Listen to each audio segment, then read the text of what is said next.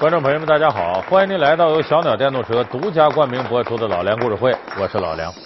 我们现在看电视里边呢，有不少这个古代清官的戏，其中包公的戏基本上算数量最多的。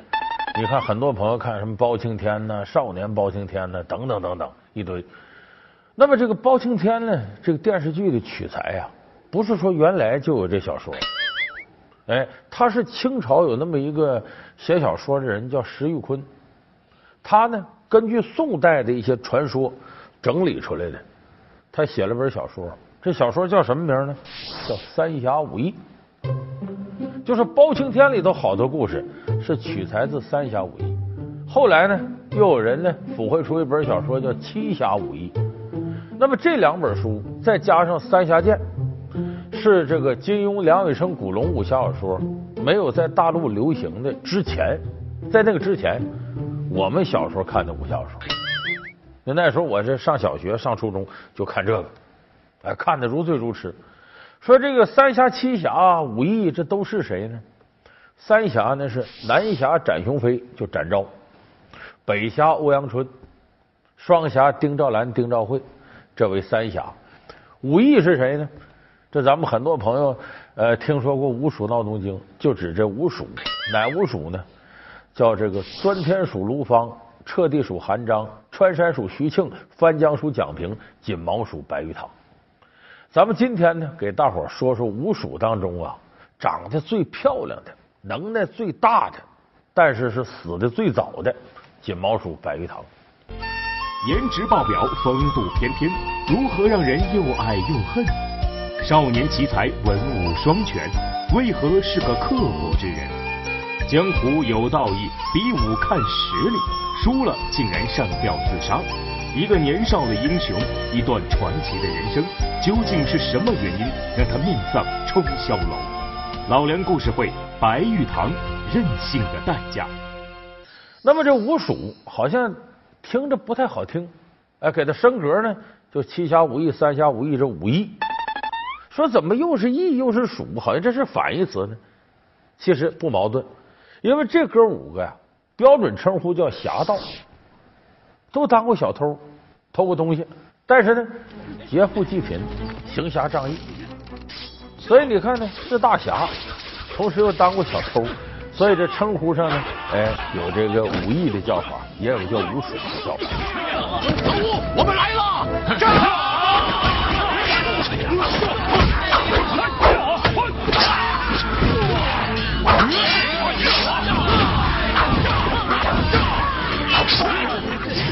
那么这几位能耐都不小，而且你通过他外号你就能知道。你比方大哥卢芳，窜天鼠卢芳，窜天鼠卢芳什么意思？轻功好。老四翻江鼠蒋平，水性好。哎，在水里边翻江倒海嘛，这是。那么说这锦毛鼠白玉堂什么好呢？你一听带个锦字，锦毛，说它是毛好看。哎，其实这意思很简单。咱们看古代，凡是说这个人漂亮，男的漂亮。往往前面有个锦字你看这个说马超，三国时候说锦马超，就说这小将特别漂亮，人长得英俊潇洒。那白玉堂呢，在这五鼠里头呢，长得最漂亮，可以说风流倜傥，气宇不凡，一个大帅哥。而且他能耐，要讲功夫，他非常全面。那四鼠呢各有所长，白玉堂呢是马上部下呀。呃，还是这个兵刃、拳脚、暗器啊，样样都通。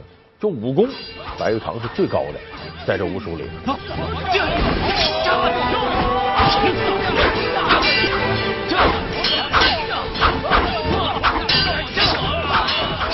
所以你看，长得漂亮，年少，武功高，众人追捧，他身上就出了毛病了。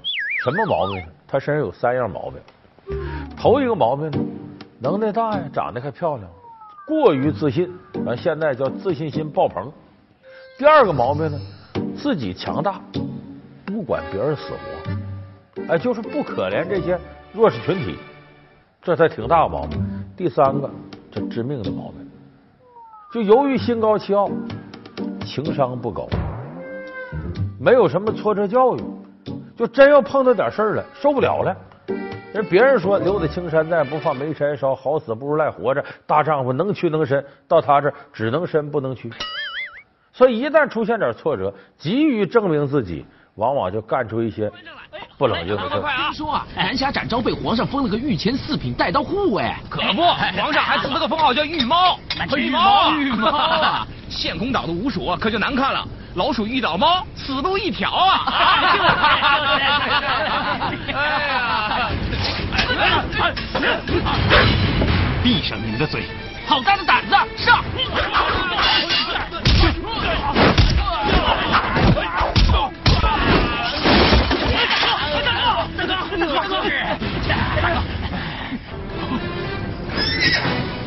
你们听清楚了，江湖上只有吴蜀，没有御猫。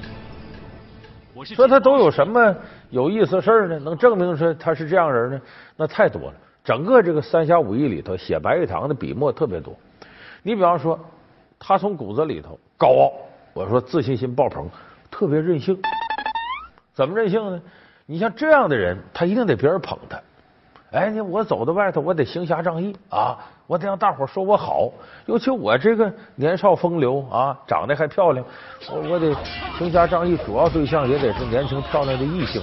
哎，白玉堂走大街上一看，看看有没有卖身葬父的，有没有强抢民女的啊？他满大街找这事儿。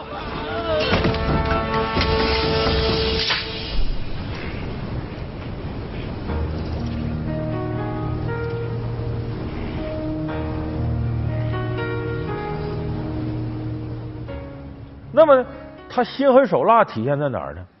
他从来不可怜那些弱势群体，而且他要杀起人来，我觉得这事对，嘁哩咔嚓就下手。这点有点类似呢。我们说隋唐里罗成嘛，罗成那可是，真是心狠手辣，他不在乎，而且他也不讲什么这个原则那原则，就是我认为对，我就这么干。你像那个隋唐罗成有那么一段单枪破双枪破一字长蛇阵。就一打瓦岗寨的时候，那是星绥五老定延平在瓦岗寨底下摆开一字长蛇阵，说这阵才能破难破呢。击头则尾应，击尾则头应，击中则首尾相应，怎么能破呢？中间蛇身那儿呢有一个雕斗，雕斗上边老将定延平在那坐镇，他在那指挥。你要想破一字长蛇阵，必须把他拿下。怎么拿下？他使双枪，路数不一样，一般人不知道怎么破他这双枪。罗成他爸爸北平王罗毅。跟这个双枪定延平啊，拜把子兄弟是星随五老的里边两位，所以罗成呢就骗这个定延平，哎，伯伯，我是这个北平王罗毅的儿子，哎，您是我大辈儿，我请您喝酒，在毛家集这个地方，罗成请定延平喝酒，酒过三巡，菜过五味，就问了，我说你这双枪天下一绝，呃，我这使单枪，敢问这单枪如何破双枪？定延平不疑有他呀，他自己的侄子。一高兴喝点酒，都告诉他，回过头，罗成投靠瓦岗寨，跟他表兄秦琼、秦叔宝兵合一处，将打一家，嘁哩咔嚓就打着一字长蛇阵，碰到自个儿伯父丁延平，那可一点没留情，差点把自己伯父给扎死了。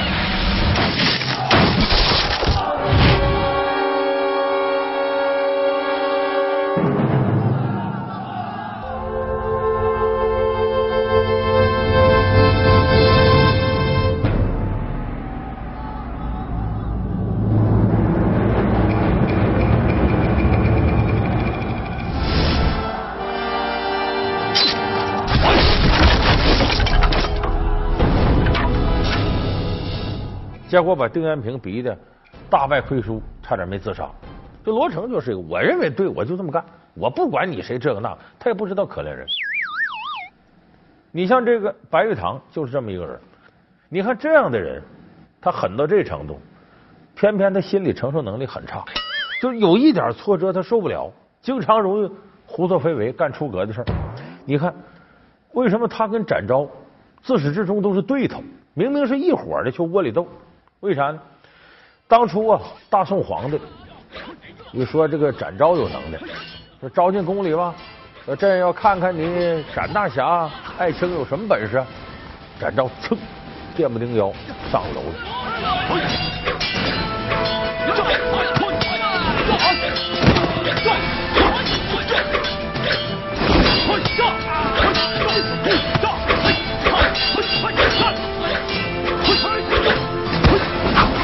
然后从楼上楼下唰唰施展轻功，穿房越剑，轻飘飘落地，一点动静都没有。轻功好，能耐大。这皇上一看乐了，这好，我养那只猫啊也这样，你呀真是真的御猫，所以赐展昭名号为御猫。方才见展护卫飞天跃地，身手矫捷，一般人根本就办不到，简直有如朕的御猫一般呢。皇上赐封御猫，展护卫还不快快谢恩？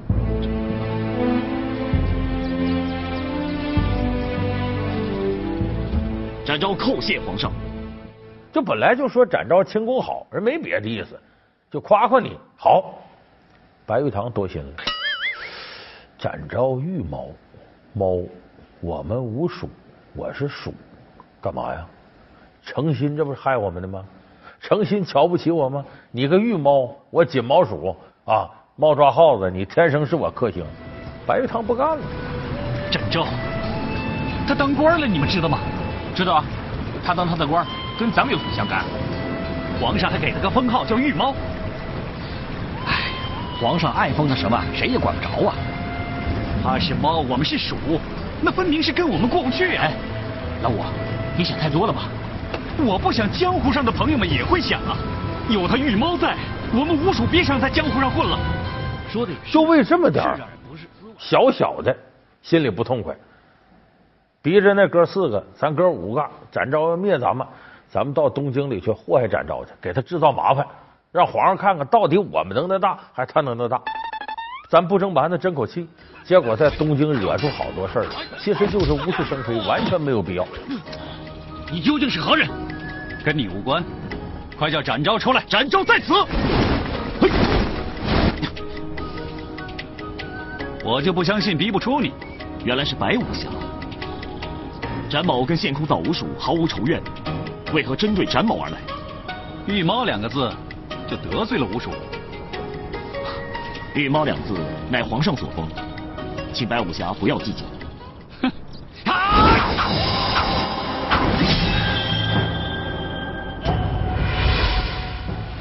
说吴蜀闹东京是说啥？就是说白玉堂一部胡闹的历史，等于窝里斗的历史。当然呢，展昭能耐呢？他俩差不了太多，哎，这白玉堂呢，后来还觉得能撑开腰，意思你也不比我强，哎，我还比你好呢，一直跟展昭较劲。白武侠，这里四下无人，不会再有官兵来帮你。展某有公事在身，白武侠为何挡我去路？明知故问，你知道我要干什么？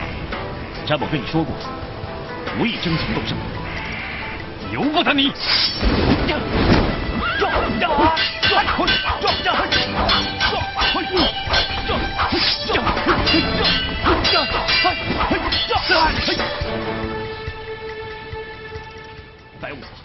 老梁故事会：白玉堂任性的代价。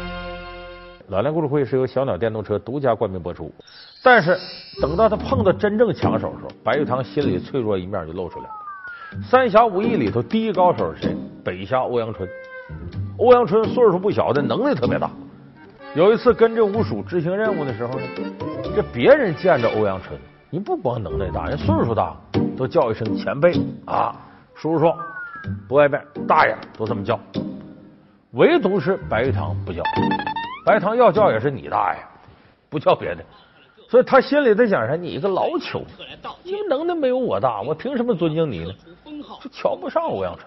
欧阳春也是让人捧惯了，因为确实人家本事大呀。你知道这文无第一，武无第二，俩人说着说着不痛快，江湖人怎么解决？撸个网袖子，点到为止，咱来一场，俩人就动上手了。没想到白玉堂先动手，胳膊没抬出去呢，欧阳春啪两个指头到了，叭给他点穴了，动不了了。那哥几个，卢芳、韩章好说歹说，哎呀，这个叔，您这个大人不计小人过，我兄弟这有有点无礼，岁数小，这算给他解了穴了。解完穴，白玉堂干嘛？一转身把腰带解下来，往房梁一扔，要上吊，因为他没受过这挫折啊。合着我我连是你对手都不是，对手咱得走两回合呢，我没等走两回，啪，你给我点穴了，你能力比我大，这些我活着什么意思？我死了得了吧？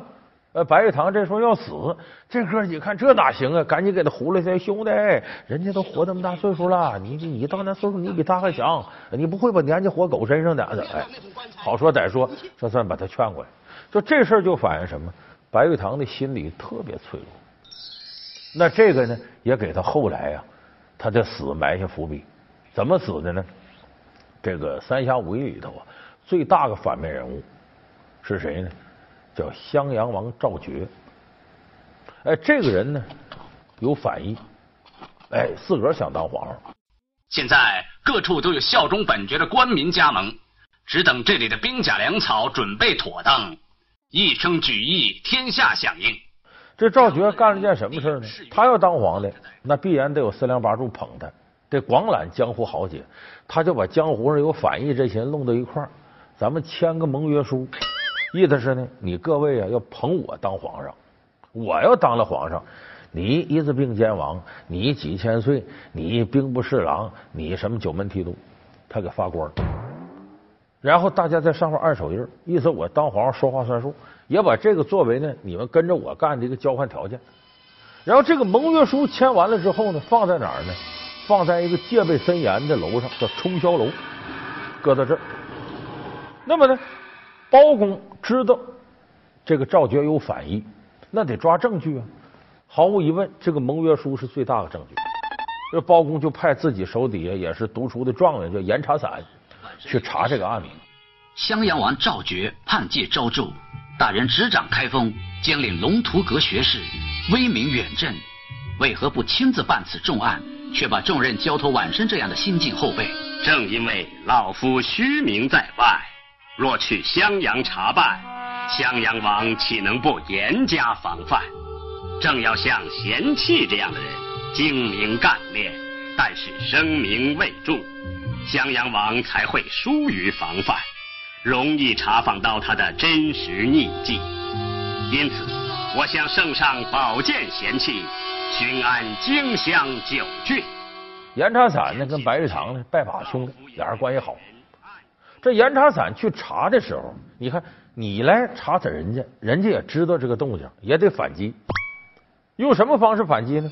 这时候赵觉没有起兵造反，还不能抓破脸他雇了一个盗贼，干啥呢？偷严查散的大印。你想想，你是包公派下来的大人啊，身边得有做官的印。那过去有句话叫“私凭文书，官凭印”。哎，就是你当官，你没有印，你算什么官呢？问题那阵通讯也不发达，也不可能说我给我微信，我把照片给你发过去，你一看就他。对了，不可能。所以你当官的说你是官，你来查这事，那对不起，你有什么凭据呢？把这大印拿出来，你看。他派这盗贼呢，把严查散大印给偷走了。这下你完了，你再调查是非法的了，你拿不出大印来。这时候白玉堂反应很快。严查散一说没了，白玉堂马上四外找，哎，就把这盗贼给堵住了。抓住了以后呢，逼他你赶紧拿出来。盗贼把这印就拿出来了，拿出来他交给严查散，发现坏了，怎么坏了呢？这个大印被调包了，就是一个铁筷子。你像你问问那调查调查呀，白玉堂很冲动，哎呦，这事我干的，兄弟，我对不起你。是这样，大哥的印信必须取还。小弟有意今晚到王府一趟，看看那冲霄楼的机关有多厉害。哎，印信虽实，朝中有包相维护，量无大碍，贤弟不可轻易涉险啊。话虽如此，究竟失了印信是件大事。冲霄楼机关密布，十分险恶，开封府的王栋已在其中丧命。这件事必须要从长计议，你千万不可轻举妄动。他一方面呢有点气急败坏，觉得这事在严查散面前丢面子；另外一方面呢，这冲霄楼啊，他跟展昭两人较劲，说咱俩看谁最先能从这里边把那盟约书弄出来。他也是为了争功，他也知道冲霄楼呢不好进，他这是三探冲霄楼，前面两次呢都在外边转悠看看有没有机会，因为知道此地一定是重兵把守，机关重重。可这时候。这劲儿一上来，一方面贪功，另外一方面要挽回面子，这时候就有点冲昏头脑了，就三闯冲霄楼。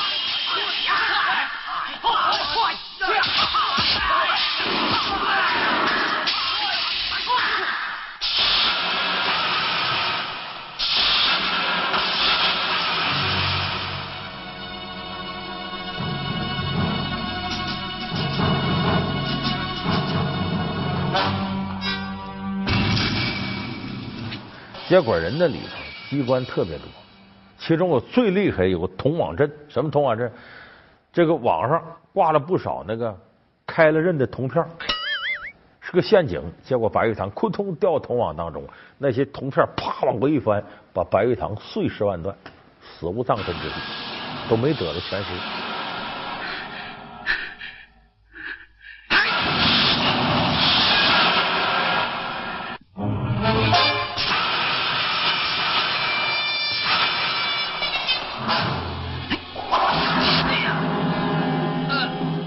为啥说他这个死不值得冤枉呢？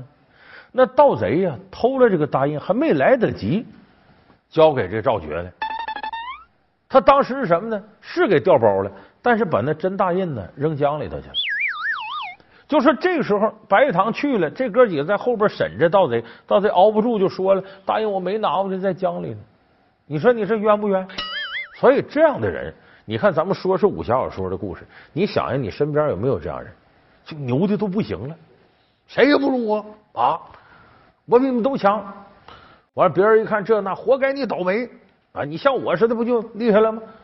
在生活当中，这样的人可不少，而且越是这样的人，一旦有点挫折，完了找不着他了，受不了了。这我哪能在这面呢？我这怎么我应该如何如何？哎，所以说这种人在生活当中就跟白玉堂一样的人不少。再说，你像三国里那周瑜。确实人中龙凤，一十三官拜水军都督，统领雄兵百万，执掌将军六郡八十一州，吃苦肉，献连环，借东风，烧战船，杀死曹贼，闻风丧胆，险些命丧江南。